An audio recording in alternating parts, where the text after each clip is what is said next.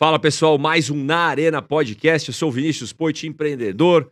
Estou como deputado federal servindo o país e agora pré-candidato ao governo. E estou aqui com meu amigo Léo Siqueira para falar do nosso convidado já já. E aí, Léo? Exatamente. Léo Siqueira, economista, famosinho da internet. Fa- o né? cara foi rotulado como famosinho. É o melhor segue o fio da internet. exatamente, Acabei exatamente. de inventar essa. Tá bom, né? É, Você não, entende. tá ótimo. é. E estamos com um convidado super especial aqui, João Kepler, né? E antes, vamos falar dos nossos nossos patrocinadores. Né? A gente gosta de falar sempre dos apoiadores, viu, João? Importante, Antes importante. de definir o João aqui e tal, vocês não estão vendo ele, estão me vendo, mas a gente vai falar da turma que apoia essa iniciativa que tem, ó, zero dinheiro público. Exato, que aqui as iniciativas são nossas, né? Mas a gente também busca solução para manter a coisa sustentável financeiramente, né? Primeiro, Finpec, né? Que é uma fintech, é, João, é, é uma fintech que investe em, no, no confinamento, na engorda, engorda do gado. Uau. E daí, se você tem interesse, você entra lá no site, aí você é, investe o seu dinheiro e você tem uma rentabilidade aí, e eles pegam o seu dinheiro e investe é, no setor agro. A gente gosta muito, né? Você estava lá na, no, Vai na Embrapa, na AgriShow, na AgriShow, exato. que é a maior feira da América Latina, terceira ou segunda maior do mundo. Exato. A De gente negócio gosta no mu- agro. Muito de setor agro, Finpec.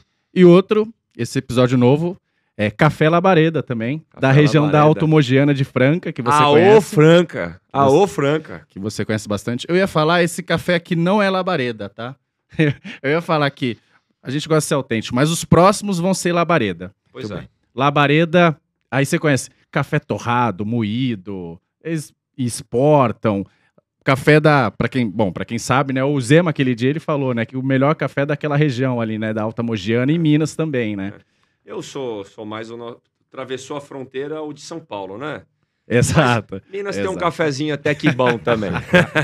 Exato. Então, Labareda, entrem no site labareda.com.br, po- podem pedir, tá? Tem cappuccino, tem tudo. E o próximo vai ser Café Labareda. E Boa. agora o nosso convidado, Pessoal, vamos lá. né? A gente vai falar ao longo do mas eu falo assim, cara, eu tive outro dia, Léo, no Bolsa Summit. Sabe quando o João me convidou, vamos aqui no Bolsa Summit e tal? Rapaz, pensa num galpão. Não é um espaço de evento, é um galpão.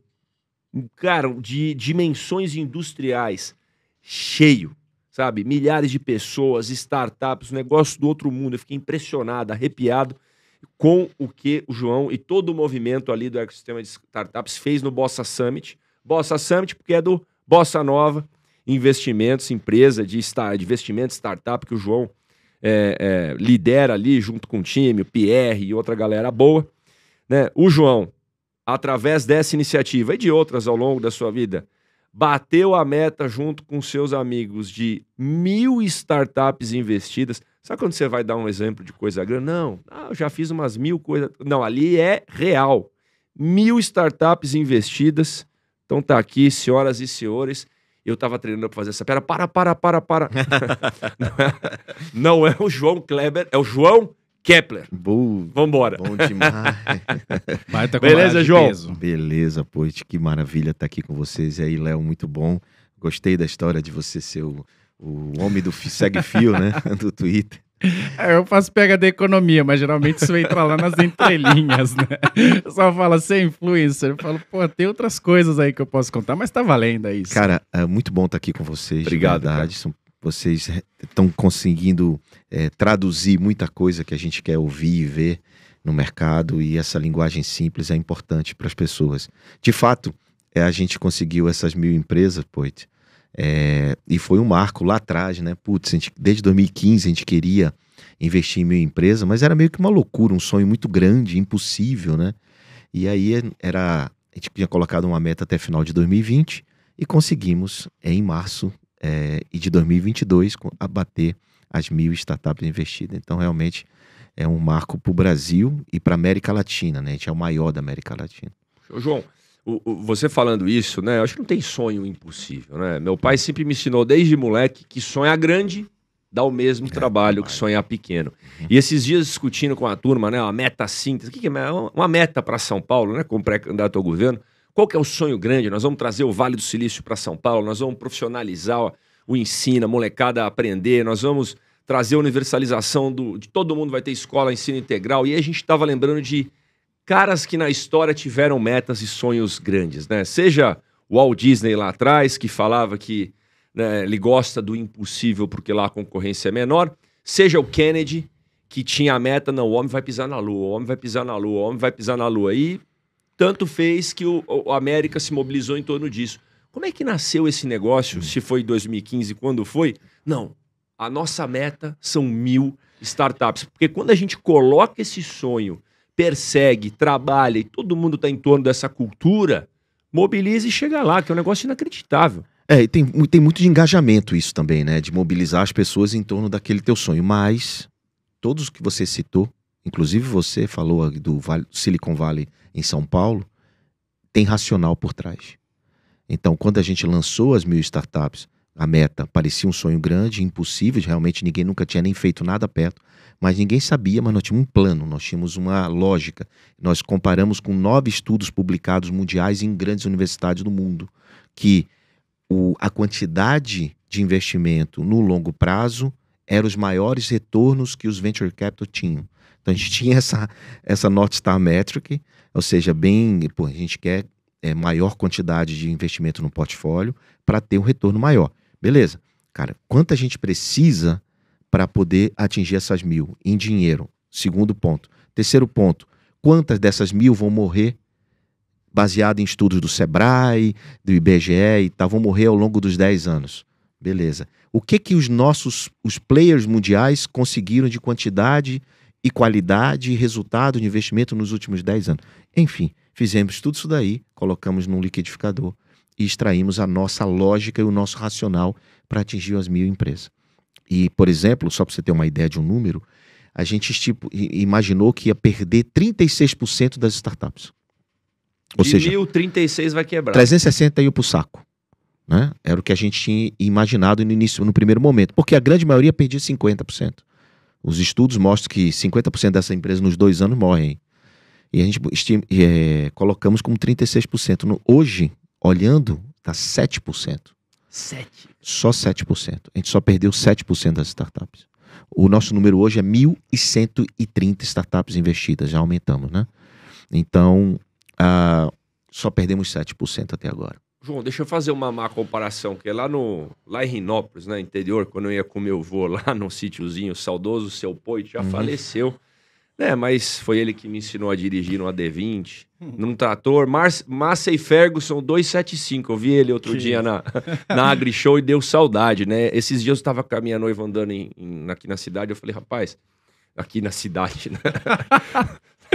aqui Sim. na cidade, eu falei, amor, eu quero comprar uma D20. Você não vai comprar D20 o quê? Para agora? Não, eu vou, vou. Então esse é meu sonho, né? A minha próxima startup investir uma D20, uma 90, alguma coisa assim. Mas o meu vou ia lá na represa, né? Eu não sei nem se pode hoje ou não, mas naquela época você jogava tarrafa, né? Você ia lá e pegava os lambari lá, fazia fritinho. E você jogava tarrafa e pegava um monte, né, João? Então você vinha o que tinha ali, peneirava para ver se vinha algum grandão. Né? Eu entendo que o, o, negócio de investir em mil startups não é jogar a tarrafa, né? não né? É. Que vai morrer 50 ou menos. Não, não Você é, tá indo de mais direcionado. É um Mas business... era o que pensavam, né? É um business é. sniper ali. Eu tô fazendo essa provocação. A provocação não é jogar exato. a tarrafa. Não né? é jogar a tarrafa, não é spray and pray, tipo assim, psh, e rezar para que alguma ah, coisa é, dê certo. Eu escutei isso outro dia. Spray and pray, é boa. É, não é spray and pray, não é jogar a tarrafa. Tem um racional, tem lógica, tem técnica, tem estruturação, tem esteira de análise, tem um monte de coisa que a gente fez e aprendeu ao longo desse tempo. Sabíamos tudo lá em 2015, 2016? Não é verdade, não sabíamos tudo. Fomos aprendendo, como qualquer startup, fomos crescendo, aprendendo, pivotando, organizando, estruturando e chegamos, acho que, num modelo ideal nos dias de hoje. Né? Será se é o modelo ideal? É o modelo ideal suficiente para fazer, para nos dar a oportunidade de ver outras coisas e criar um ecossistema que foi o, que, o Bossa Summit que você participou, faz parte da nossa estratégia de ecossistema. A gente entendeu que a, o principal ativo da nossa empresa eram, eram os empreendedores e as startups. Então a gente tem que criar. Quais são as dores dele? Então começamos a pesquisar. Cara, qual é a dor do empreendedor? O que é que ele precisa? O que é que ele sente? Então criamos, começamos a criar coisas e negócios correlatos, sinérgicos, para atender a necessidade dele. Então criamos uma rede chamada Rede Bossa, que é uma, uma comunidade de empreendedores. Essa rede é poderosíssima. Né? Lá tem serviço, é, coisa gratuita, coisa com desconto, um monte de treinamento, um monte de coisa para eles. Criamos um, uma academia chamada Bossa Academy de educação. Criamos um banco, ban Bossa Bank, porque no, esses bancos tradicionais não atendem, não entendem o que é uma startup. Criamos um banco para atender as startups. Não é só mais um banco. É um banco que tem coisas que eles precisam: antecipação de recebível automático, é, boleto recorrente, é, cartão de crédito internacional, empréstimo, etc, etc, etc. Entende equity, né? Então, criamos um banco. Então, estamos criando tudo que a gente fez na Bossa Nova foi para atender a eles. Mas por que isso, Léo? Porque eu sou empreendedor que investe. Antes de ser investidor, sou empreendedor. Fui empreendedor a vida toda. Então, eu tinha dor, ninguém me ajudou, ninguém me deu apoio. Não tinha crowdfunding naquela época para poder fazer uma, uma cotinha. Eu tinha que eu ralar. Né? Então, quando a gente montou a Bossa Nova, dois empreendedores, hoje tem mais pessoas como sócios, acionistas, mas quando a gente montou a Bossa Nova, cara, ninguém deu apoio, ninguém deu a mão. Então, eram empreendedores que tinham que fazer acontecer. Então, mas aí a gente, o foco é do, o foco é do empreendedor e não no empreendedor. Qual a diferença do no para o do? O no é foco é nele, tudo é, é ele, não. O foco é dele. O que é que você precisa para estar tá aqui comigo? O que é que eu tenho que mudar para te atender e para te satisfazer? Né? Então, quando a gente muda o no para o do, tudo acontece, a mágica acontece. E foi o que a gente fez. Boa, boa. Isso serve para tudo, Léo. Isso serve, né, pô? Isso serve até para quem vende algo, para um varejo, né? Que o, sem dizer, o cliente é rei. Não, o cliente não é rei, não. Tem investidor que bota dinheiro, os caras ficam até meio. Cara, mas o cara só cobra, o cara só pede. o cara vem aqui na minha empresa, eu ganhei um chefe agora, é. mas não ajuda o empreendedor, né? É, mas porque o foco não é dele, é nele, né? É porque ele quer fazer dinheiro com o cara e não quer ajudar o cara. E, e João, você tava falando aí, pô, agradecendo, né? Ah, vou agradecer vocês por traduzirem esse conteúdo aí, né, por explicarem de, de forma mais simples. E daí, o Poit é pré-candidato a governador, né? Eu sou pré-candidato a deputado também, mas ah, esse tá. projeto vai continuar independente de qualquer coisa, né? E aí... E aí eu, eu, eu tenho dois candidatos agora. Opa, aí sim. Obrigado, João. Exato. Um, um, cabo eleitoral de peso. mas é, que, gente, e aí a gente tem conversado com muitas pessoas, o que a gente tem visto é um ecossistema, porque a gente é muito crítico, né? E essa é a nossa função, é ser crítico, né? E aí algumas pessoas falam assim, mas então o Brasil nunca vai dar certo, e você você acha que melhor é sair para outro país? E, e, não é isso, porque senão a gente não ia estar tá fazendo o que a gente faz. Mas o que eu consigo ver é um ecossistema. Você tem as pessoas que criam emprego, que são vocês, e você tem as pessoas que vão lá na política para possibilitar o gerador de emprego ter facilidade no ambiente de negócio e não dificultar, né? E você também tem a parte do advocacy, que são as pessoas agora que falam: olha, eu tô vendo um cara aqui, vamos parar com essa visão de esquerda, ah, um cara milionário, bilionário, que é rico porque alguém ficou pobre. Não, é ele quem cria o emprego. É ele quem cria o emprego. Então eu tô vendo um gerador de emprego que teve a polêmica aí da Samia, que fala assim, bilionários não deveriam existir. É, e aí todo mundo explicou para olha só, olha o tanto que o Elon Musk já fez. Ele leva a internet de graça, ele cria carro elétrico. É claro que ele quer é, se apropriar daquilo que ele fez uma parte, mas olha o quão o mundo é melhor por causa dele, né? E aqui agora a gente está com o nosso chapéu de advocacy, né? De falar assim, olha, vamos parar com essa visão dicotômica aí de que o grande contra o pequeno, o rico contra o trabalhador, o, o, rico contra o pobre, o empresário contra, contra o trabalhador, né? E vamos pensar que não é um jogo de soma zero, né? Então, na verdade, eu queria um bilhão de João Keplers fazendo um bilhão de bossas novas para gerar 10 mil. É só isso. Tem um artigo, e aí a parte da economia que, que é quem cria os empregos? E está lá muito bem documentado. Quem cria a maior parte dos empregos são as startups, são as empresas Exatamente. jovens. Eles contam por não tanto a parte do. É, não tanto um grande número de emprego, é 3%, do, mas eles criam 20% dos empregos. Eles são os que mais criam empregos. As pequenas empresas carregam o país nas exato, costas, né? Exato. Olha, imagina o seguinte, é, e nós, quando começamos, viu, Poit, e muito importante o que você está falando, nós, nós decidimos investir no começo, que a gente chama de early, early stage. Sim. A gente poderia fazer um cheque com a nossa capacidade, um cheque maior para uma empresa maior em crescimento, mas nós decidimos apoiar quem estava começando. Exato, exato. Agora você pega, o imagina o seguinte: eu pego um milhão de reais e dou para três empresas, ao invés de dar para uma empresa. O que, que eu estou fazendo com isso automaticamente? Eu estou gerando mais trabalho, mais renda, mais Exato. movimento econômico. exato. Estou gerando mais sonho, energia, muita coisa. É a avó do menino que diz, pelo amor, que bom, que maravilha. exato. Entendeu? Então, assim, é, o que a gente faz é um papel também social.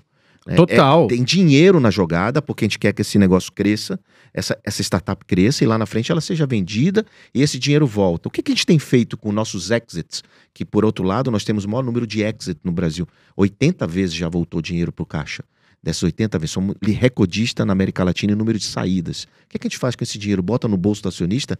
Não. Investe em mais empresa, mais empresa, mais empresa, mais renda, mais desenvolvimento comum.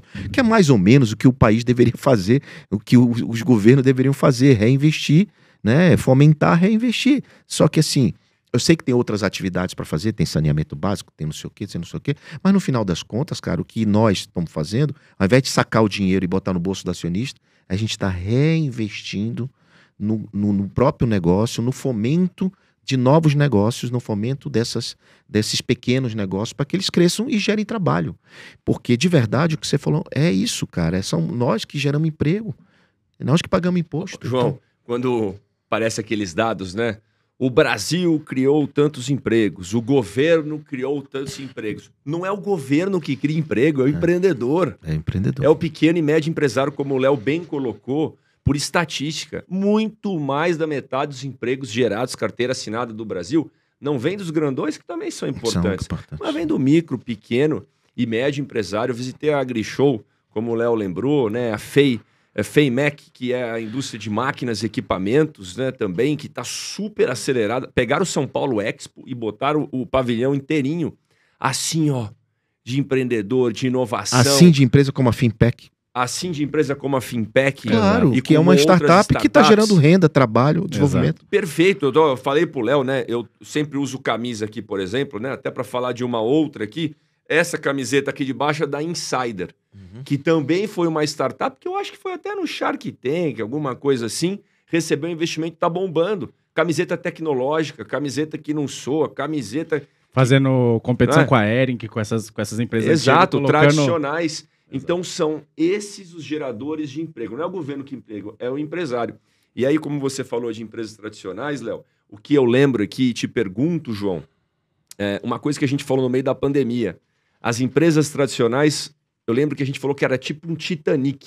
Difícil de virar a hora que vê o iceberg ali. Exato. E as startups, elas pivotam, né? que é o Jet ski, termo cara. usado. É um jet ski, muda rápido Isso. direção e inova mais fácil, né, João? Muito mais rápido, muito mais fácil. Não é que o Titanic não seja importante, o transatlântico não seja importante, Lógico. as grandes empresas não sejam importantes.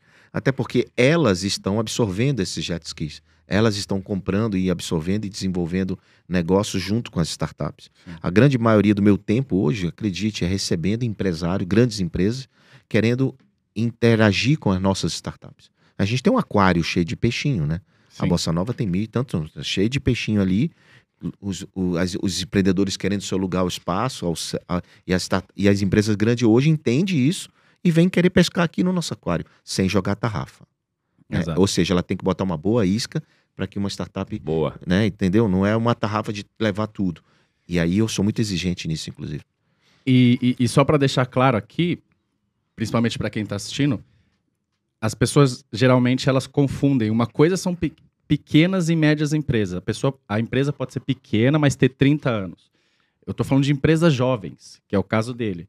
Então você pode ter uma empresa jovem grande, como você pode ter uma empresa jovem é pequena, né? Que são as startups. Startup geralmente é uma empresa um pouco mais jovem. Então é isso. As empresas jovens são as que criam muito empregos. É. E É. são geralmente as que vão criar em- é, empregos de maior valor agregado, porque já, já vem com a tecnologia nova. Né? Então, é, de novo, aí é esse papel excelente que não só empresas pequenas e médias, mas empresas jovens. Cada vez nascendo um monte de empresas. Esse é o único caminho. Só um complemento no que você falou. Uma startup, e aí é só para clarear um pouco para quem está assistindo, uma startup é um CNPJ como qualquer outro. Exato. Existe a diferença que uma startup, ela tem algum culturalmente algumas coisas que, apesar de que hoje a gente tem uma lei, marco legal da startup, graças ao Poit, que foi um relator eh, do marco legal das Exato. startups, não foi o melhor Belo projeto trabalho. do mundo, porque tiveram uns vetos e um monte de coisa. Foi uma, foi uma luta, depois a gente fala sobre isso. Mas uma startup, ela tem algumas características que uma empresa normal não tem. E eu vou explicar para vocês. Uma boa, boa dúvida. O empresário, quando ele monta uma pequena empresa, o que é que ele quer? Ele quer lucro. Ele quer fazer aquilo acontecer para sustento da família e tal. É isso. Isso é uma empresa normal. E tudo certo. E tudo bem, e tá Claro. tudo certo. Uma startup, ela não, ela não paga dividendos. Hum, Uma startup, ela, tudo que ela recebe, ela reinveste. O, o foco dela é longo prazo, ou seja, o foco dela é crescer para uma nova rodada, crescer para uma nova rodada. E tem uma sopa de letrinha, série A, B, C, são rodadas de investimento. Sim. Não vem o caso aqui agora, mas quando uma startup, eu vejo uma startup que ela começa a pagar os sócios, começa a tirar um prolabore alto, né, esse tipo de coisa, para mim ela não é uma startup, por mais Entendi. jovem que ela seja, Bom ponto. por mais jovem que ela Tem seja. vários casos recentes aí. Tem vários casos desse tipo. Então, assim, eu separo uma startup quando ela começa a, por exemplo, dar sociedade a um investidor. O investidor não entra de sócio. O investidor não ele entra no cap table, mas não entra no contrato social. Hum, Quando ele entra no contrato social, ele é sócio. Se ele é sócio, ele tem direitos e deveres da mesma forma. No caso do investidor, a gente investe, não faz gestão, não dá ordens, a gente só apoia como smart money o crescimento daquela empresa. Então, isso é uma startup. Entendeu? Então, assim, ah, é uma, é uma empresa de base tecnológica com ca- característica escalável. E a característica escalável é aumentar faturamento sem aumentar despesa proporcional. Entendeu? Então, Sim. tudo que você tem que aumentar a despesa. Ah, para aumentar o faturamento, eu tenho que comprar mais uma mesa, duas cadeiras, mais gente, contratar gente. Isso não é escalável. Escalável é quando você consegue crescer receita sem levar essa despesa de forma proporcional. E as startups fazem isso de maneira brilhante. Né? Então, assim, ah, mas isso não gera emprego? Gere muito. Ah, mas isso não gera. Isso diminui capex e opex. E quem quer ter capex e opex, gente? só atrapalha. Não é a história de o, o valuation ser calculado só pelo múltiplo de EBITDA. Não, tem vários fatores que calculam o valor intrínseco daquele negócio. Então, o que eu, eu- queria só corrigir, Léo, no seguinte aspecto. São as pre- empresas jovens, excelente. sim, mas com mentalidade de startup. Exato. João, quando às vezes algum empreendedor procura, né, Léo? Sabe da história do Recruta Simples, que é a startup de recrutamento que que tá indo super bem. Já vou indicar lá para o pessoal conhecer melhor Sim. e falar com o Bossa novamente lá. Mas, é, o Poit, como é que eu capto dinheiro? De quem que eu vou buscar dinheiro, né? E aí eu falo muito sobre a questão do smart money. Então, se pudesse explicar para gente, Uhum. João, a diferença de um sócio que vem e bota um dinheiro e, a- e o outro que vem e bota o tal do smart money, né? Que em inglês é o dinheiro inteligente. Aquele dinheiro que não é só o dinheiro, é muito mais. É apoio, é networking, é o Bossa Bank, é troca de experiências, são conselhos. Porque é lógico, eu também falo para o investidor. Primeiro, diferença do dinheiro normal para o dinheiro inteligente, para o smart money. Segundo, o investidor ele está olhando muito mais o empreendedor que está junto, que vai continuar aguerrido no negócio, do que às vezes só a ideia, né? Porque normalmente uma startup às vezes nem está operacional ou está começando, mas mais vale para o investidor aquele cara que está agarrado no negócio. É. É esse o valor maior da startup. Então explica para a gente sobre esse negócio do investidor olhar para o empreendedor junto e a diferença do smart money para o dinheiro normal. Bom, é, o melhor, di- melhor hora de pegar investimento, é, eu digo para qualquer empreendedor, é quando você não precisa do dinheiro. Quando você precisa do dinheiro, você está meio que desesperado. Hum. Então, porque o processo de investimento, ele é um namoro, um noivado, um casamento. É um relacionamento né, que vai existir dali para frente com os seus investidores, com os seus stakeholders. Acontece que quando você está muito desesperado, você termina atropelando, né, gerando um, um falso, uma, uma sensação ruim. Por outro lado, quando você está com muito caixa, com muito dinheiro, você diz assim: ah, eu não preciso de investimento. Aí que está o erro, dos dois lados. Você precisa de investimento, sim, e sempre, se você tiver mentalidade de startup, porque você vai crescer a cada estágio. Então, de ano em ano, você muda de estágio. De a cada 15 meses, você muda de estágio. E a mudança de estágio vai te levando para um outro patamar e outros desafios. Cada estágio é um desafio, um momento, uma correção, uma arrumação. Então, quando o cara está no começo, ele está com a ideia na cabeça, ele precisa fazer o quê? Coisa óbvia que eu vou falar, tá, gente? Mas precisa fazer o quê? Tirar a ideia da cabeça para o papel. Bota no papel. Depois que ele está no papel, ele precisa fazer o quê? Tirar do papel, botar num protótipo, num MVP, num, Vamos testar. testar. Depois que ele tem um protótipo, ele precisa fazer o quê? Validar. Que é validando que se aprende. Depois que validar, faz o quê? Vai para o mercado. Então, é assim que funciona. E cada momento desse tem um, tem um tipo de cheque, um, um estágio e um momento. E tem cara que acha o seguinte: não, eu primeiro preciso abrir um CNPJ, antes mesmo, tô com a ideia na cabeça, vou logo abrir um CNPJ, vou logo alugar um escritório, vou logo gastar. Errado. Não pode fazer isso. Você só pode abrir o CNPJ quando você está com a validação desenvolvida, ou seja, protótipo desenvolvido. Aí sim você pensa em ter outros custos. Mas a história do Smart Money, então, entra onde? Ela entra o seguinte: quando em algum estágio eu estou precisando de apoio, qual é o apoio que eu, te- eu preciso? Então, no começo, eu estou precisando de alguém para me ajudar a desenvolver a ferramenta. Então, eu vou buscar um investidor que tenha não só dinheiro, mas tenha conhecimento técnico para me ajudar a desenvolver a ferramenta. Não, eu estou precisando entrar no mercado farmacêutico. Eu vou buscar um investidor que tenha, além do dinheiro, conhecimento no mercado farmacêutico. Percebeu? A força do smart money é direcionada. Boa. E quem escolhe o investidor não é o investidor que escolhe o empreendedor, é o empreendedor que escolhe o investidor. Justamente por isso, por essa tese e pela necessida- necessidade do smart money. Eu escrevi esse, eu tenho um livro chamado Smart Money, foi o primeiro livro em português que fala sobre essas lições de empreendedorismo. É, foi final de início de 2016 que eu lancei esse livro, chama Smart Money, é um best-seller. É, e esse livro ajudou muitos empreendedores, muita gente conseguiu captar investimento é, ao ler esse livro, porque esse livro de verdade ele é a arte de atrair a atenção de um investidor. Olha a força dessa frase, a arte de atrair a atenção do investidor. Por quê? Porque não é o dinheiro dele o mais importante. O que, que é o mais importante? O que vem com o dinheiro dele? A atenção dele. Você quer atrair o dinheiro de alguém? Cara, você atrai a atenção. E como é que você atrai a atenção? Dando os porquês dele te dar, de, dele dar atenção para você. Vou, vou dar um exemplo. Estou falando várias coisas misturadas aqui, mas eu acho que é Não, útil para quem está não, ouvindo.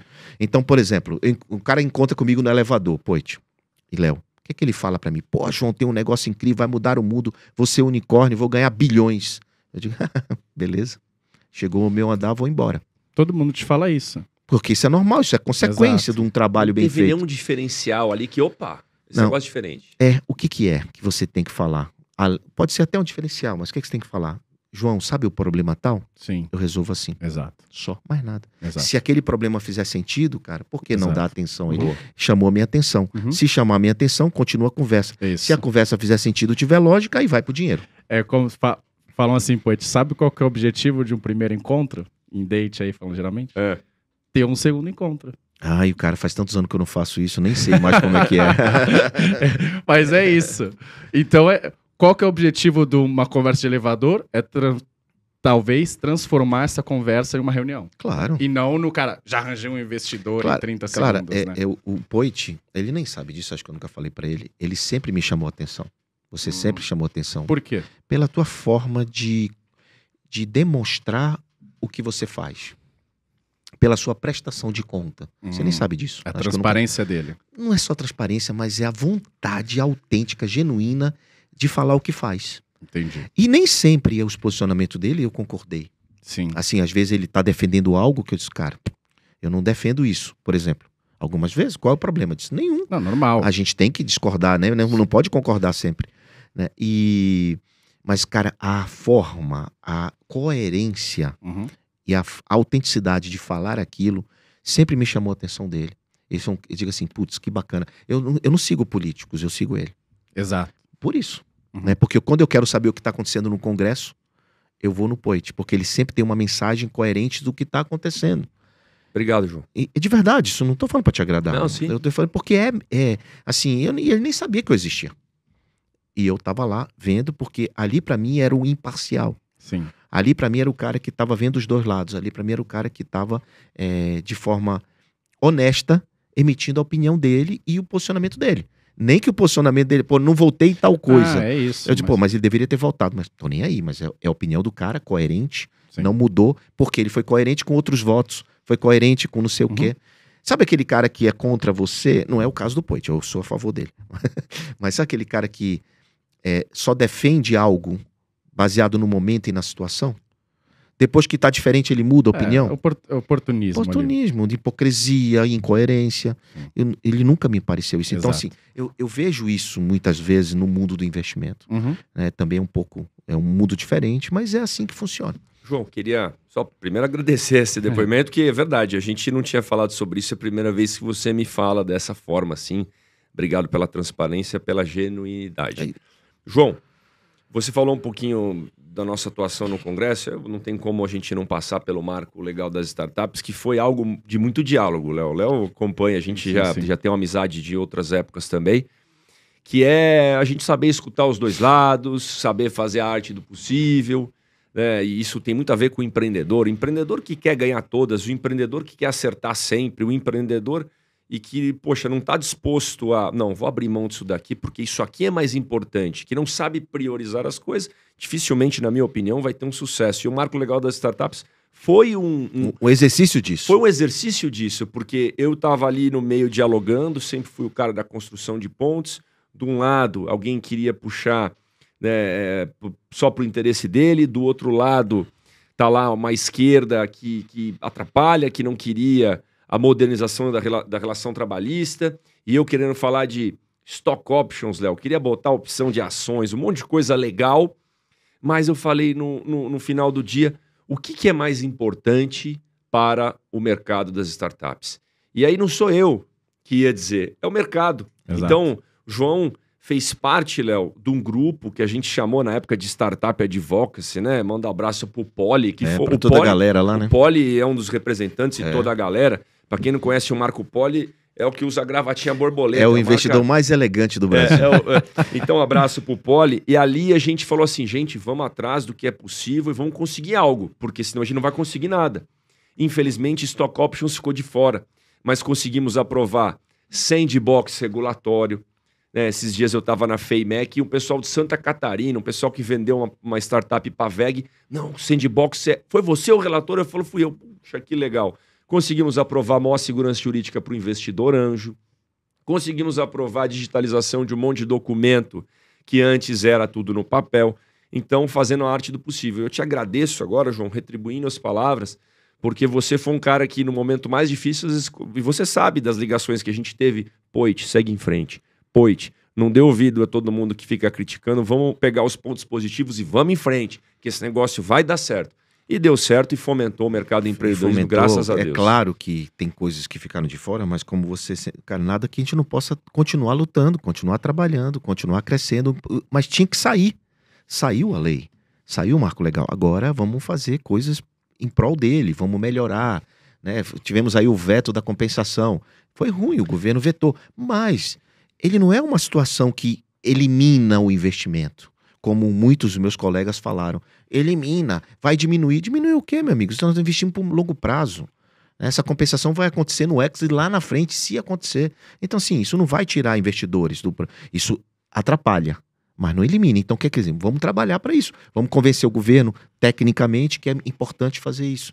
É? Exato. Vamos botar um projeto de stock options de novo. Stock esse, esse de negócio novo, de, compensação, Léo, a gente tentou passar perdas e ganhos, né? Como a gente compensa no mercado financeiro, que Sim. você entende bastante também. Uhum. Poxa, o cara que investe um monte de startups, o prejuízo que ele tem em uma, o lucro que ele tem na outra, ele compensa. Mas a receita você sabe como é que não, é, né? não deu, mas não deu. Mas nem por isso eu vou ficar brigando com o tema, xingando todo mundo, Ah, xingando receita. tá ótimo. É, foi o que eu disse essa semana. Inclusive, eu- eu dei uma entrevista, você também deu na mesma matéria, que eu fui lá, cara, isso não muda o mercado. É ruim, mas não muda o mercado. Eu não vou deixar de investir porque eu não tenho compensação. Entendeu? Exato. Então, assim, a, a gente, nosso lado, a gente também tem que entender que tem momentos de, de derrota, tem momento de Ah, tem, vitória. que, tem que dialogar e é isso. Vamos colocar o melhor possível.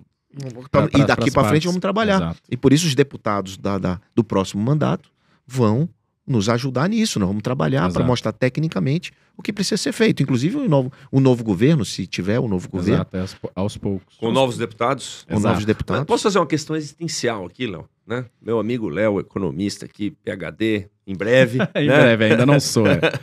João, até que ponto? Porque eu, como empreendedor, às vezes sai. Meu, meu pai falava o seguinte, ou o vô, né? Sai rasgando que vem alguém que, que dá um jeito e vai montando atrás. Você tem que tomar risco, né, para entregar. Mas até que ponto o feito é melhor do que o perfeito. Porque às vezes o empreendedor que fica fazendo muita planilha, né? Muita planejamento, às vezes não se coloca porque ele fica inseguro. Hum, mas ainda não tenho a certeza que isso vai dar certo. Mas, cara, certeza a gente só tem da, do nascimento e da morte. Até que ponto que não beira a irresponsabilidade, né? Do feito é melhor que perfeito. É o Léo que vai responder ou sou eu? Não, pros dois, eu joguei aí. Na porque- primeiro tu, Léo, depois eu. Você tá dizendo que às vezes o cara também é, é- executa rápido demais e pode beirar a irresponsabilidade? Isso, o cara não se planeja em nada, porque também aí não dá, né? O cara não faz conta, não faz nada e sai só executando, e aí vai dar ruim. O, o risco que ele corre do desconhecido, porque é tudo bem correr risco, contanto que você saiba do risco que você tá correndo. É. Só quando o cara segue um caminho sem saber o risco que tá correndo, fica difícil, né, cara? É, olha só, Poit. Eu vou trazer a minha experiência aqui quando eu era cadete da aeronáutica. Eu não falei isso, mas eu era cadete da aeronáutica, é, João. Eu, e aí eu pilotava lá, né, na academia da Força Aérea, em Pirassununga. E aí, pra você pousar, tinha que estar a 3 mil pés, né? Esse era o que você tinha. Só que é difícil você estar a 3 mil pés. E uma coisa que o voo me ensinou é pra onde você pode errar. Eu não sei como é chegar exatamente no 3 mil. Mas será que é melhor eu estar a 2,900 ou será que é melhor eu estar a 3,100? Opa, a 3,100, porque é melhor estar mais alto, que eu tiro o motor e caio rápido, do que eu estar muito baixo, para dar motor eu não vou conseguir subir. Então é isso. Eu acho que isso, com tudo na vida, essa forma de pensar me trouxe muito. Por exemplo, a gente, você tem uma, um, um- um nível que você sabe que você tem que ser um pouco duro ou não com seus filhos. Só que você nunca sabe qual é aquele nível. Será que é melhor eu ser duro demais ou duro de menos? Entendeu? Aí cada um faz sua reflexão. No pouso, sem dúvida, era melhor estar 3,100. Então, nessa sua questão, o que, que é melhor? É isso. Você não pode ser irresponsável, mas você também tem que executar. Beleza, até aí todo mundo sabe. Mas eu sou o cara que prefiro executar rápido, mesmo que a chance de errar e na hora a gente descobre, do que planejar demais. erra rápido, né? Pra do, corrigir do que rápido. planejar demais e ser o cara que nunca executa. Então eu sou o cara que vou tender a executar. Não, mas pode ser que não esteja pronto, a gente vai. Beleza, é melhor isso do que eu ficar com receio de errar demais, do que eu chegar a 2,900 quando eu deveria estar com 3 mil. Essa é minha contribuição pra Somos dois, somos dois então. Exato, Agora vamos ver se o bacana. João salva a gente. Muito bacana. O americano tem uma frase que fala assim: fake it while you make it, né? É, no mundo das startups, Gostei. essa história de que você pode, por exemplo, não precisa estar o software pronto, você pode ter uma, uma, uma carinha, um, um, Um landing um page, landing um page, negócio né? assim. E por trás um manual fazendo, e você vai aprendendo e tal. Isso é muito interessante e, e é mais ou menos isso que a gente fala quando valide primeiro. Né? É, eu, não, eu não sou um cara que digo para os empreendedores assim: se jogue no penhasco e arrisque tudo, porque senão você não vai ganhar. E o cara que arrisca é o cara que ganha. Eu nunca falo isso. Né? Eu, no teu caso, na tua analogia, eu prefiro também ir para 3,100 né? do que ir fazer 2,900. Mas eu sou um cara Você prefere executar rápido. É, eu Ali, prefiro- Mesmo sabendo que talvez não esteja no momento ideal que você quisesse. Mas eu executo hoje com prudência. Eu vou explicar, eu vou chegar lá. A prudência, porque por que, que você entendeu o 3 e 100? Alguém que já passou várias vezes pelo 3 e 100, tô- eu estou só reca- recapitulando Sim, sim, o que sim. você acabou de A falar. analogia. 3 mil, 3 mil pés, 3.100 ou 2.900. Na sua analogia, por que, que você tem esse número 3 e 100 e não 3 e 200? Exato. Porque alguém já passou por isso, Uhum. já testou, já Hum. viu, viu que não dá, viu que é bom, é menos arriscado. Como hoje nós temos centenas de literatura e conhecimento e informação a respeito do empreender e do se jogar, cara, você tem uma experiência, um validado de gente que já fez para dizer, cara, vai, é 3 e 100. Então o que eu estou dizendo é, arrisque, seja ousado, execute, mas tenha prudência para validar primeiro antes de fazer isso. Então, validação é simplesmente você chegar na conclusão que não vai dar certo. Sim, E tudo bem por isso. exato. Não dá ficar, é, tentar um negócio que ninguém quer comprar, ou que não tem cliente, ou que o outro dia o cara chegou para mim e disse assim: "Vou fazer um um aplicativo de escolher o, o, o motorista do, do transporte. Tipo, aplicativo de transporte, só que você escolhe o motorista. Hum. Eu quero o Paulo Sérgio Uhum. porque eu gosto do Paulo Sérgio. No Uber você não consegue fazer isso. Na Sim. 99 táxi. Aí eu deixei ele falar. Ah, vai ser assim, assado. Eu falei, tá, qual a região que você quer atuar? Ele, eu quero atuar em São Paulo, que é o lugar que tem mais motorista. Beleza, deixa ele falar. Eu ensinei pra ele o que que- eu vou eu vou eu vou mudar um pouco a resposta e volto pra ela, tá? Você não tô me tô, tô me Não, não, não, furtando não. de responder. Tá Sim, sim, interessante. Mas aí o americano chama isso de MOAT. M-O-A-T, MOAT. Uhum. What is a moat? É uma pergunta que ele faz muito para o empreendedor. O moat é o seguinte: o moat significa fosso. Nos castelos medievais, se construía fosso para quê? Para afastar dos inimigos. Isso era um diferencial competitivo. Hum. Isso era um diferencial dos castelos, demoravam mais a ser atacados. Aí eu perguntei para ele: então você está criando um moat? Ele é, esse é meu moat, esse é meu diferencial. Meu aplicativo o cara vai querer usar porque ele escolhe o motorista. Eu falei: beleza, você já parou para pensar por que, que o Uber nunca fez isso? Hum. Ele já, porque para eles não vale a pena, eles querem, pagam taxa, sei lá o quê, é aquela história toda, né? De mais de reclamar do que de É, entender. é. Uhum. Aí eu falei, beleza, então eu vou te contar o que acontece com os castelos medievais. Ele Hum. explica, eu vou explicar. Lá dentro, eles passavam três, quatro meses lá dentro do castelo. Por quê? Porque os inimigos acampavam fora Hum. esperando acabar o quê? O- a alimentação interna para que você saísse e assim eles atacavam você. Um diferencial competitivo ele só é moat, só é diferencial competitivo quando você consegue sobreviver mesmo que não tenha alimentação. E aí é isso do aplicativo. Cara, e quando eu chamar alguém, o Paulo Sérgio, o Paulo Sérgio não estiver disponível, o que, é que vai acontecer? Uhum. Eu vou me frustrar. E eu vou terminar desinstalando a tua ferramenta. Sim. Entendi. Sacou? Eu dei essa volta toda, Sim, essa sim, analogia para vocês entenderem que, às vezes, cara, a validação te mostra isso.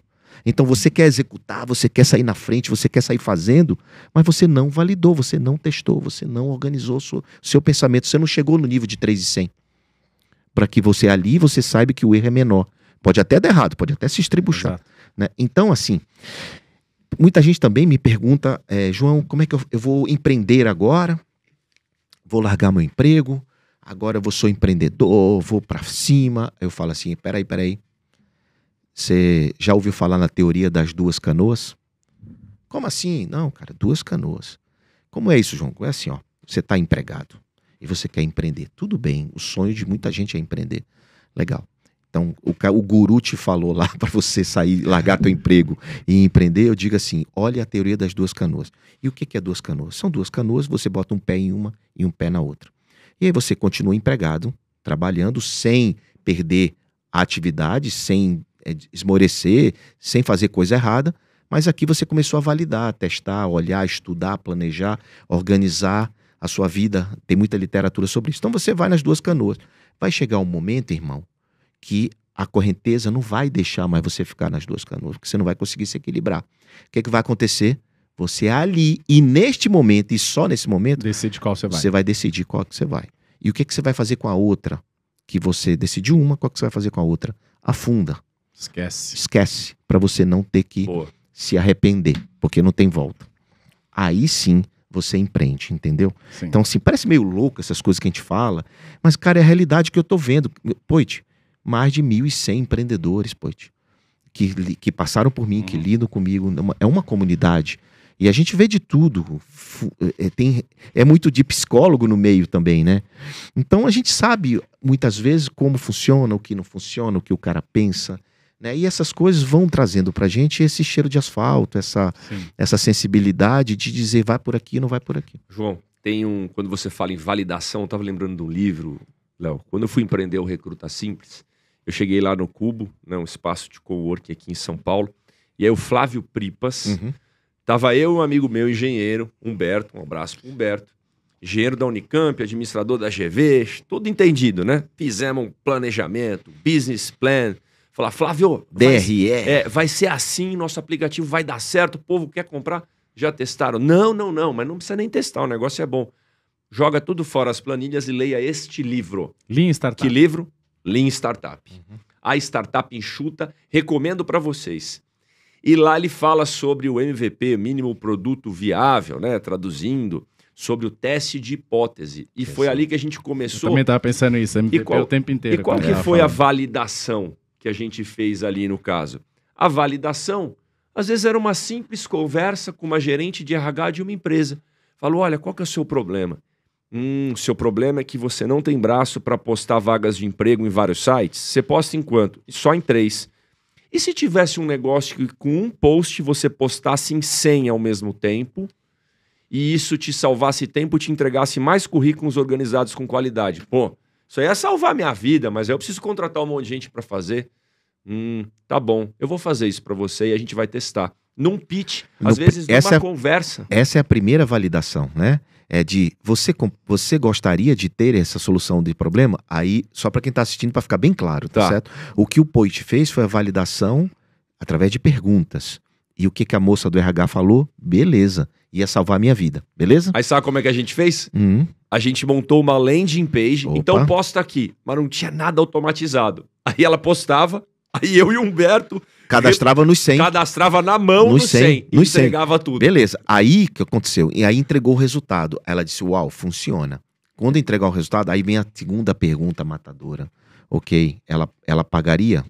Hum, Quanto ela está disposta a pagar por aquele cadastro automático? Aí que é o problema. Entendeu, Poit? É aí que o empreendedor se lasca, que se enrosca. Porque ele, ele, ele perdeu um tempo danado criando, Validando, fazendo, tal. validando. Na hora do, de o cliente pagar, o cliente não paga. Porque ele esqueceu desse ponto importantíssimo da validação, Perfeito. que é quem paga a conta, qual é o Exato. cheque, de, a precificação em relação quem é a persona, a precificação, o modelo de negócio, como é que vai ser? Vai ser assinatura? Vai ser por cadastro? Vai ser Perfeito. por. Sabe? Então tem várias coisas, e eu não estou desanimando ninguém aqui. Mas eu estou dizendo que fazer negócios e startup é muito mais do que simplesmente se jogar no penhasco, que é o objetivo da sua pergunta. E no nosso caso foi até assim, não era nem mais com gerente. Ela falou, ih, aí é com o financeiro. É. Aí eu fui no financeiro, bom, quantas pessoas você precisava para contratar para fazer isso? E se custar. Não, se custar só isso aí, eu, eu, Eu faço um entro. teste. Pronto. Mas é. Mas essa é a pergunta mais importante. Não adianta você ter uma baita solução que o cara quer, mas o cara não paga por ela. O cara não paga por ela. Então, assim, é, é- tudo isso é complexo. Depois, é claro, eles encontraram um modelo, encontraram um modelo de negócio, e, e aí eles foram em busca do tal do problem, é, Product Market Fit, né? Que é o PMF. Aí eles foram em busca do PMF, e depois que encontra o PMF, o que acontece? Série A, Série B, Série C, de investimento e rodada de investimento, que é exatamente o que a gente espera que toda startup faça, né? Novas rodadas de investimento. Perfeito. E, Poit, você falou aí do Flávio Pripas, né? É, uma vez eu também fui numa palestra dele no Cubo, né? Quando ele era é, CEO do Cubo na época.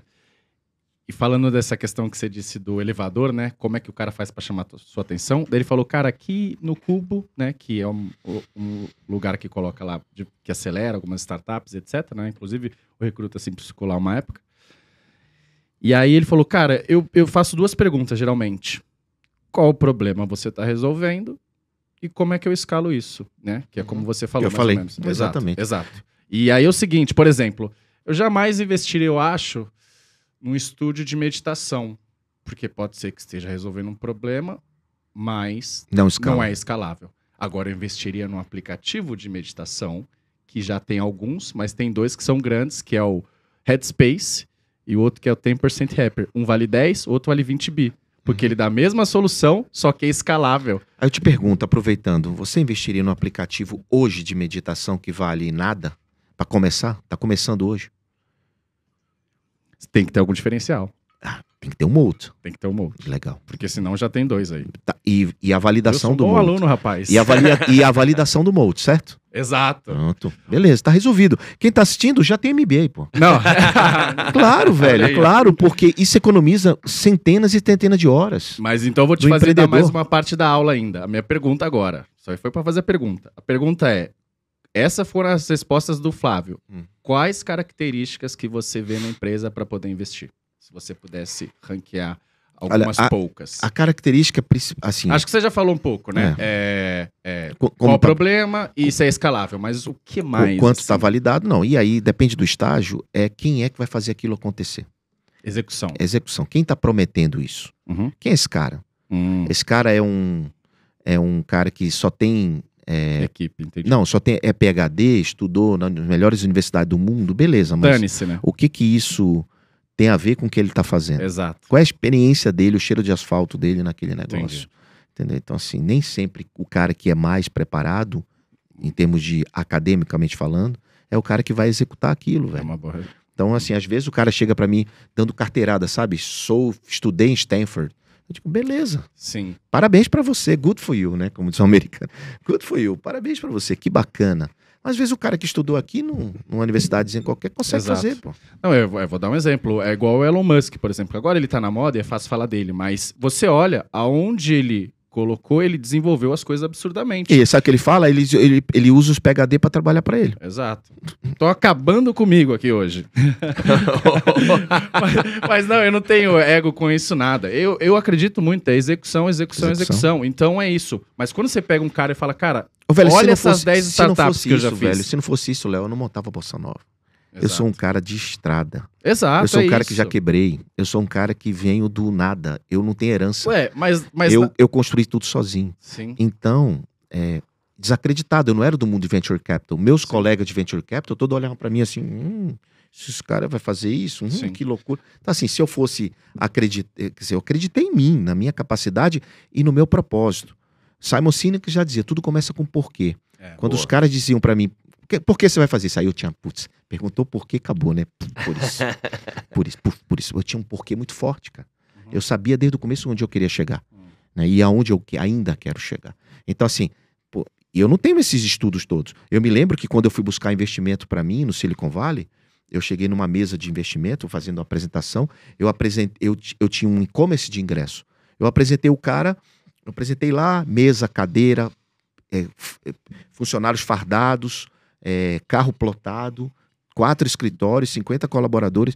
Aí o cara virou pra mim e disse assim: tá bom, mas qual é o teu CAC? Disse, O que, que é CAC? Não sabia nem o que era CAC, eu não era estudado, eu não tinha estudado aquilo, eu não sabia nada disso. Eu tinha uma vontade de fazer algo. Custo de aquisição, porque todo mundo deve estar curioso agora. Cuja aquisição de cliente, quanto custa um cliente teu? E várias sopra de letrinhas de KPIs aí que são perguntadas que a gente, que quem não, quem não lê o Lean, quem não lê o Smart Money, quem não, não, não bota no Google, né? Ele Não consegue, não consegue fazer. É, não, mas as pessoas tendem a achar isso, assim, ah, o cara estuda ali, não sei o quê, e aí o cara é só um cara de ideias. Não, eu tento sempre focar muito na execução. E aí, pra ser poético aqui, é, eu, eu sempre falo Fernando Pessoa. Capacidade para castelo, qualquer terra larga tem. Mas onde vai estar o castelo se ninguém construir ele ali? É simples assim. Capacidade para castelo, qualquer terra larga tem. Então, execução. E aí, quando você pega um cara que já construiu algumas coisas, você fala, pô, esse cara já fez acontecer. Então ele tem capacidade, capacidade de execução. Eu vou dar um exemplo do Poit, por exemplo.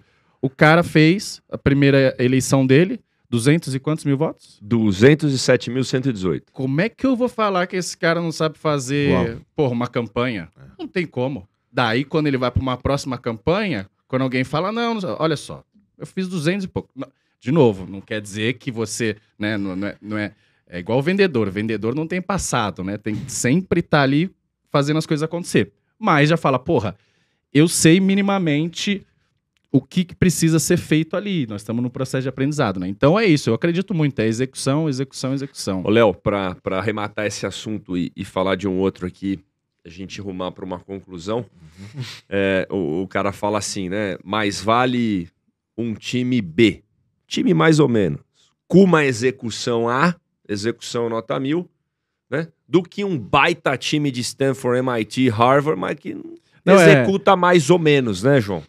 É, é muito. É o que a gente chama de o jockey e o cavalo.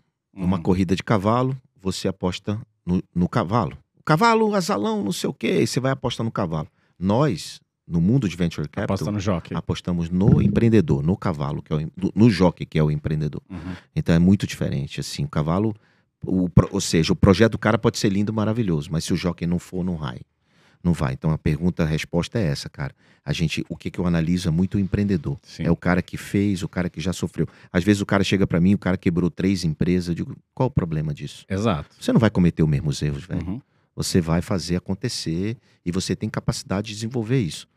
Então é isso. Léo, você falou de uma coisa ali, né? E, e tô dando uma viradinha de assunto aqui. Que hora? Não, não é virada de assunto, sabia? Agradecendo muito o João, Uhum. tá?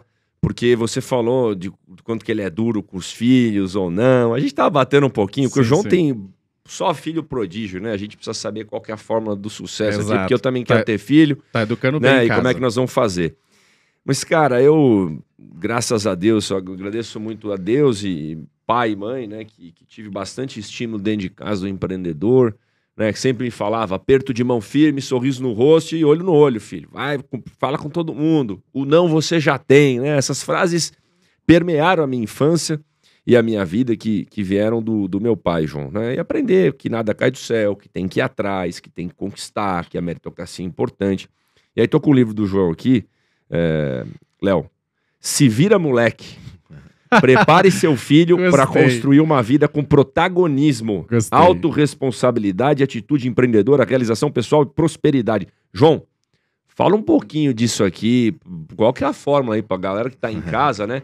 Como é que educa o filho na medida de, como, como o Léo falou, também não deixar no desalento, pode né? abandonar, não pode Não deixar você morrer afogado, mas, mas se Mas, afogar pô, um pouquinho é bom. Mas deixa beber uma água ali, É não, não- não joga boia logo de cara, né? Não joga boia. É esse livro é o segundo livro de educação que eu fiz. O primeiro foi Educando Filhos para Empreender e depois veio o Se Vira Moleque. É, esse livro é um livro para os pais e não para os filhos. Muitas Boa. vezes eu- um pai compra, diz, escreve aqui, dá uma dedicatória pro meu filho para ele sair do videogame. Eu digo não, não, não, não, não. Ele não vai sair do videogame por causa do livro. Esse livro é você que tem que entender que você tem que criar um ambiente fora do videogame melhor para que ele queira parar de jogar videogame e ficar com você. Esse é o ponto, Poet. A vida e nós, como os pais, eles preferem dizer assim: meu filho, o painho vai ter que trabalhar e não, tra- e não posso ficar com você. Eu vou ter que trabalhar. E começa a criar na cabeça do jovem a obrigação do trabalho. Putz, que é meu- ruim, né? que é Porque o pai vai ruim. abandonar ele pra trabalhar. Abandona ele para trabalhar. Ou seja, todo o contexto, ah, não tem dinheiro, ah, eu vou trabalhar para ter dinheiro, ah, não sei o quê. Tudo isso que vai sendo construído desde muito criança, a criança vai trazendo coisas difíceis, né? E como o pai não tem tempo porque efetivamente precisa trabalhar, muitas vezes ele não entra no mundo da criança. Não brinca com a criança, não, não se desenvolve junto com a criança e não constrói o ambiente empreendedor diferente da superproteção, porque tem pais que fazem isso por outro lado, muito proteção, de fazer uma redoma de vidro e dizer assim: não bota o dedo na tomada, não bota. No meu caso é diferente, bota o dedo na tomada. Se você não morrer, você vai estar vai sobreviver, né? Então, assim, eu criei dentro de casa através desse livro é exatamente isso, assim, criar meninos para o futuro, criar jovens do futuro, para que esses jovens com 25 anos não fiquem ainda dependendo de uma orientação de pai, de uma orientação terminar a faculdade para trabalhar, uma orientação de não saber muito o que fazer. Por exemplo, se perder o emprego, eu vou fazer o que da vida? Cai o chão, tira o chão, né? Então, nesse livro, por exemplo, eu falo assim, cara, por que, que você dá mesada pro seu filho? Porque ah, é muito bom mesada para o menino começar a controlar dinheiro. Concordo. Né? Começar a falar sobre dinheiro. É mu... Eu digo que mesada é um instrumento para se falar sobre dinheiro. Beleza. Beleza. lidar com orçamento. Lidar com orçamento e tal. Mas só que é o seguinte, cidadão. Você pega a mesada e faz ou semanada ou mensalidade. Não é verdade? E aí o menino espera aquele dia para receber o dinheiro. Na cabeça dele, ele está criando uma condição. Então, o que, que nada mais é do que o salário fixo? Uma condição. Você troca o teu trabalho por um salário. E naquele dia do salário, você recebe o salário. E você faz isso com teu filho de 10 anos. Você está construindo no moleque uma mentalidade de assalariado. Para que ele fique esperando a dependência do salário, que é a mesada. Eu não sou contra quem dá mesada. Eu sou contra quem não discute a mesada, quem não conversa sobre a mesada. Bota regra, meta, atingimento de. Como é que é Várias. Tem bônus por desempenho? Várias coisas, né? Várias coisas em relação à mer- meritocracia, mas ele saber que aquilo ali não é para sempre, porque não existe estabilidade. O que o pai está fazendo é criando uma estabilidade na cabeça do filho. E aí ele não vai correr atrás. Sabe o que o pai faz? Muita, eu te falo isso com experiência É um própria. mini CLT ali, É, quase. cria uma mini. o- Eu tenho muitos amigos que fazem isso, né? Cria na cabeça do menino, olha, aquela fazenda é sua, aquele Hum. apartamento é seu. Se- Quando morrer, eu digo, sabe o que eu falo pros meus? Vou gastar tudo em vida. Ótimo. Vou gastar tudo em vida. Mas por que, senhor, você faz isso? Porque eu não quero que ele tenha a sensação no subconsciente dele que ele tem aquilo garantido. Porque só ganha Muito bom. dinheiro quem é insatisfeito e incomodado. Anote aí. Quem é acomodado e Gostei satisfeito não, cor- não corre atrás. E aí você vai criar um filho satisfeito, acomodado, super protegido. Cara, super proteja outras coisas e não seu filho. Porque se você super proteger, a vida vai bater nele. Rock Balboa, pô, já dizia, ninguém bate mais forte que a vida. A vida não é quanto você bate, mas quanto você aguenta apanhar. Como E aí- você levanta depois que toma porrada. toma porrada. Aí você vai criar um moleque sem anticorpos. Ah, não, meu filho não bate nele, meu filho. Meu, meu, meu moleque chegava em casa apanhado, eu dizia: "Ba- deu, bateu também? Não, então vai apanhar de novo. Boa. É, minha última pergunta aqui, João. Excelente. Enfim, esse livro, só para concluir, esse, Não, livro, é esse, livro, esse livro fala um pouco sobre isso, dessas É, minhas se, vira, experiências. se vira moleque, se vira moleca, né? Porque eu, eu sei que é o Theo, Davi Davi, E a e a Maria. Maria, É. que já é uma baita empreendedora, né? A Maria é empreendedora, mas é, eu pego mais leve com ela. Acho que homem tem essa coisa com mulher, filha Tem, mulher, eu acho, Tem, tem, geralmente. tem. Eu pego né? muito leve com ela, assim, Boa. mais do que eu deveria até. E, a- às vezes eu me estranho. Caramba, eu tô pegando leve demais. João, você me ganhou quando você contou a história da sua filha, que ela perdeu o prazo lá para o vestibular. A gente E aí falou falou, off aqui. "Opa, né? Falou. Pá, é, ó, pai, me ajuda aí, fala lá que eu perdi o prazo, mas que eu vou entregar segunda. Você falou, negativo, você não sabia qual era o prazo? Sabia, porque não entregou. É Então, isso aí. Aí ali você, eu falei, pô, uma pessoa de, de valor. E só pra É finalizar, porque senão, cara, eu tô passando uma mensagem péssima. eu, eu não tinha visto o nome do livro, Hum. daí eu falei, faz todo sentido com o que você tá o discurso e a Ah. prática, porque Não, é total. Esse livro é total prática, minha prática. Quem me conhece há muitos anos sabe que eu Sim. faço isso. Já errei. Agora, eu tenho, eu tenho problemas também, viu? Não sei, tudo são flores. Não- Por exemplo, meus filhos, eles são independentes financeiramente há muito tempo. Muitas vezes eles dizem assim, eu vou fazer porque eu posso. E aí, você faz como? Cadê a autoridade de pai? Então você tem que criar um respeito de pai, independente do dinheiro. Então eu tive que aprender a fazer isso, tá certo? Então, uma coisa que eu vim aprendendo, e meus filhos me respeitam muito, me amam, mas é, eu tive que aprender a fazer. Boa. Você falou de aprendizado, essa é a minha última pergunta aí. É, nesses anos, porque eu gosto, tem um, tem um podcast que eu escuto muito, eu gosto sempre de ouvir podcast de, de empreendedores, porque é isso, acho que a cabeça dele é isso, é, é humildade, no sentido de eu não sei o que o cara quer, eu acho que eu sei. Eu vou levar para validar, quando tiver validado, eu vou ver se o cara tá disposto a pagar e tal. Então eu gosto muito dessa mentalidade. Tem um que eu assisto chama The Knowledge Project, do Farnan Street. Muito bom, muito bom.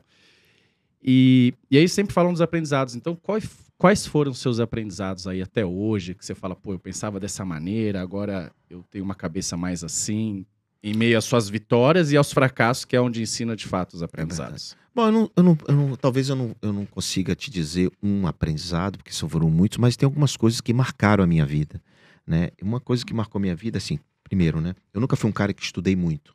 Nunca fui um cara de, de me debruçar em livros, que ser o melhor aluno da escola. E chegou uma época da minha vida que a ciência me fez falta. Então, o conhecimento me fez falta. Eu era um cara de execução, mas, pô, mas eu não tinha ciência técnica do como fazer determinadas coisas. Ou seja, como analisar uma- um DRE, por exemplo, como eu não sabia o que era EBITDA, Entendi. por exemplo, eu era mais difícil o entendimento. Então, tive que voltar para o banco da escola. Então, para estudar a ciência. né? Então, bom, mas o ensinamento que eu tenho sobre isso é o seguinte: só a prática é capaz de te mostrar como tudo realmente funciona. Uhum. Você pode parar e ler 50 livros, ver de- 300 filmes na Netflix, mas se você não põe em 500 podcasts e palestras e treinamentos, mas se você não colocar em prática os insights que te tocaram, você não vai fazer acontecer e você não vai pôr em prática nada na sua vida. Então não é que você não, não, não precisa, não é que a prática é mais importante que a teoria, mas as coisas têm que andar muito paralelo. A gente tem que ir executando e estudando, executando e estudando. Lifelong learning, né? que, é o, que é o meu lema de, de modo aprendizado on.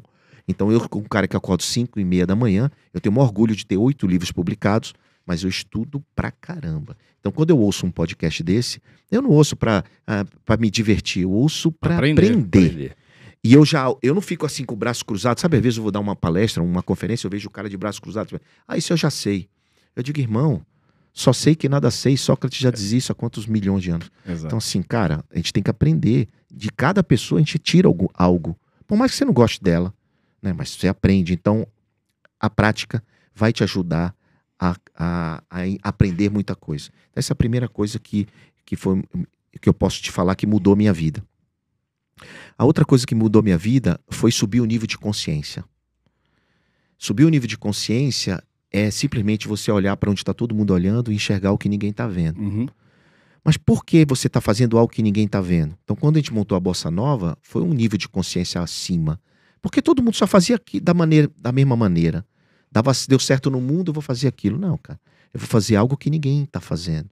Né? De buscar um diferencial competitivo, buscar o um. Então, então, de novo, uma coisa que mudou minha vida foi moat, diferencial competitivo, olhar para onde está todo mundo olhando, enxergar o que ninguém está vendo e fazer o diferente, né? Me preocupar com o que as pessoas falavam de mim, claro, porque eu não sou dessas, ah, não ligo porque fala de mim. Cara, eu ligo pra caramba, porque perspectiva é o que você passa, né? Assim como a comunicação é o que você fala, não é, né? É, ah, não é o que as pessoas entendem. Beleza, mas foi você que errou. Porque você comunicou errado, você falou errado, você tentou errado. Então, eu me preocupo demais com isso e de fazer o que ninguém está fazendo, mas de, com o pé no chão, com validação, com estruturação. Né? E, e principalmente por um motivo muito simples. Depois que eu aprendi a validar e a fazer as coisas antes, eu errei menos e gerei consequências negativas menores para as pessoas. Porque quando você se envolve, quando você é candidato a governador, cara, você está envolvendo um monte de gente. Uhum. Né? Então você deve ter pensado muito, porque isso gera consequência positiva e negativa.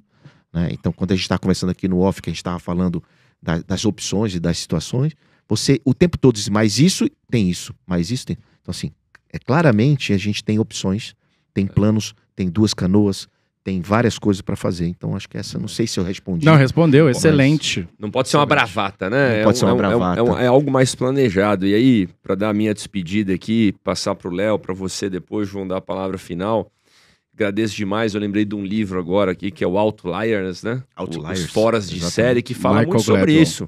É, Michael Gladwell. É, é, treinamento. O, o Tiger Woods, o Neymar, o Guga. Não, o cara não nasceu jogando golfe, por exemplo, lá. Uhum. O cara não nasceu jogando futebol. O cara treina, né? O Oscar, né? Mão Santa. O cara ficava lá, ó, jogando bola de basquete Até ficar depois. incontestável, né? Eu tô, eu tô assistindo agora, aliás, fica uma dica. Então leiam o Outliers, né? Que ele fala sobre as 10 mil horas de treino para o cara ser um cara fora de série. E como todos sabem, eu sempre falo do basquete agora, que é meu esporte predileto, depois que eu conheci a Evelyn, né? Que é a minha noiva, basquete. Ela joga basquete. E tem altura. Joga, você. joga super bem. E aí tem o, o, o, arremesso final, que fala um pouco do Jordan. Muito e bom. agora tem o que agora eu sou fã do camisa 32 do Lakers, que foi aposentada, né? Que é o Irving Magic Johnson. Cara, uhum. esse cara foi um fenômeno, né? Um fenômeno, com uma energia positiva. Treinava sem parar. Então não tem o cara que é um um baita atleta sem treinar, né? E o treino, a prática, traz esse traz um, uma maior chance de sucesso ou uma menor chance de fracasso. E aí, para concluir, quando a gente fala de trabalhar, né, de montar as startups, João, de, de produzir, de que é o empreendedor que faz, às vezes, o, e, e, você falou dos seus filhos, né, de perder o emprego. O que, que o cara faz se perder o emprego? Léo, o Léo sabe dessa história. Às vezes eu chego lá no Congresso, faço sou pré-candidato ao governo, mas Poit, por que, que você não se reelege deputado federal? Você tem uma eleição garantida. Garantida é nada, né? Tem que trabalhar muito. Mas Poit, rapaz, e se você perder a eleição para governador, hum. o que que você vai fazer da vida seu mandato? Pô, deixo para vocês responderem. Cara, eu vou trabalhar, cara, o que eu fiz a minha vida toda eu vou empreender. Espero, então... espero que vire investidor ou startupeiro novamente. Nós vamos fazer para ganhar, mas, cara, olha a mentalidade desses Exato. políticos. Graças a Deus tem o Léo aqui, tanta gente querendo inovar. Obrigado, João, por estar aqui. Muito cara, bacana. Foi espetacular essa conversa. Isso, isso que você falou por último aí do, do dos outliers, né? Do cara que joga é, o golfe, o Tiger Woods. O, também tem uma situação que eu de, repetidamente os pais chegam para mim. Eu recebo muita carta de pais. Chegam para mim e assim: ah, meu filho não dá para nada. Já tentou basquete, já tentou futebol, não dá para nada. Aí eu digo assim, cara, não fale isso pro seu filho. Continue tentando. Uma hora ele vai achar a natação, mas bolinha de gude, uma hora ele vai achar a habilidade dele, que ele tem uma vocação para fazer aquilo, ele vai treinar e vai ser o melhor disso. Todos os exemplos que você deu foram assim. Não era a principal função do moleque jogar basquete ou jogar golfe. E ele encontrou aquilo ali. Então os pais não podem desistir e desistir mentalmente o filho. Porque não dá para nada, porque não serve para isso, porque tentou três esportes, porque não tenta o quarto, o quinto, 16, 15. É o teste de hipótese da startup. De hipótese da startup, exatamente. Exato. Não, excelente a conversa, muito boa, João. É... Agradecer aos nossos né, parceiros, patrocinadores, né? A Finpec, esse pessoal que tá gerando emprego, né? Quero E a- conhecer a Finpec, hein? Boa. Opa, eu tô, Opa. eu tô devendo uma visita no confinamento deles. Quem Opa. sabe já vai nós três juntos lá. Quero ir lá. Já quero vamos ver. lá nos, nos confinamentos, Quero nós ver o três. que eles fazem. Eu tenho um fundo agro lá que de repente. né? Boa Aí, tá ó. vendo? Exato.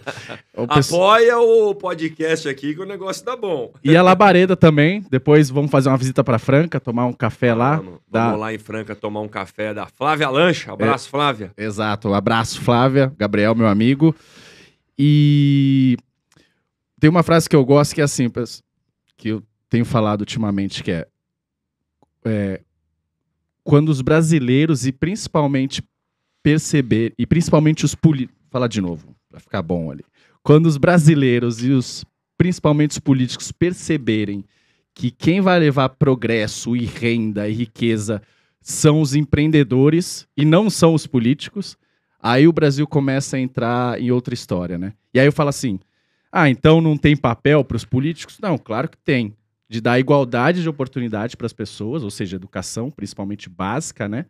É, cuidar da saúde, principalmente dos desassistidos, e segurança. Ah, e, o, e a economia? Deixa que tem um bando de gente lá boa, capacitada, pensando. Deixa eles trabalharem facilita a vida deles. Trata o empreendedor como herói, não como criminoso, como foi tratado nos últimos 15 anos aí, no governo da esquerda. Então é essa. É, eu fico muito motivado falando com as pessoas, porque eu falei, eu, eu tenho visto um ecossistema de pessoas que estão gerando emprego, uma nova geração de políticos que tem essa mentalidade, não mais uma questão de jogo de soma zero, e essa pessoal na mídia de, de fato levando esse discurso aí para acabar com essa história de que alguém é rico porque o, o outro ficou pobre, não. Então, só agradecer aí. Mil startups. Você tem um número de empregos? Quanto já é? Que Tem, ser- tem, tem esse número todo, mas é muita coisa. Não, posso, não vou chutar agora, mas é Exato. muito alto o nosso número gente- de empregos é, diretos e indiretos. Muitas mulheres é, que, líderes dessas startups.